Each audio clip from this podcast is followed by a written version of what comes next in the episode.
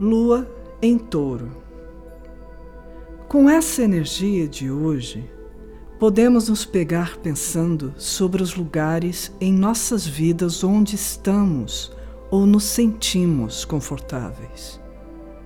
Mesmo assim, precisamos mudar, precisamos crescer, precisamos seguir em frente.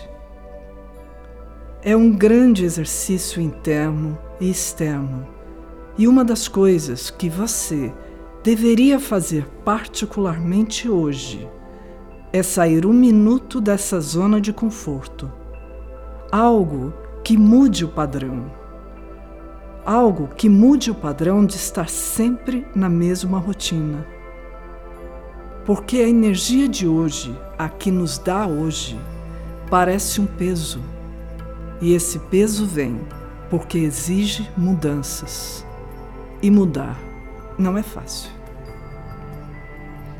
Tente encontrar uma coisa hoje que você possa fazer que seja diferente, diferente do dia anterior e que possa mudar apenas por esse período, um instante, possa mudar a sua consciência.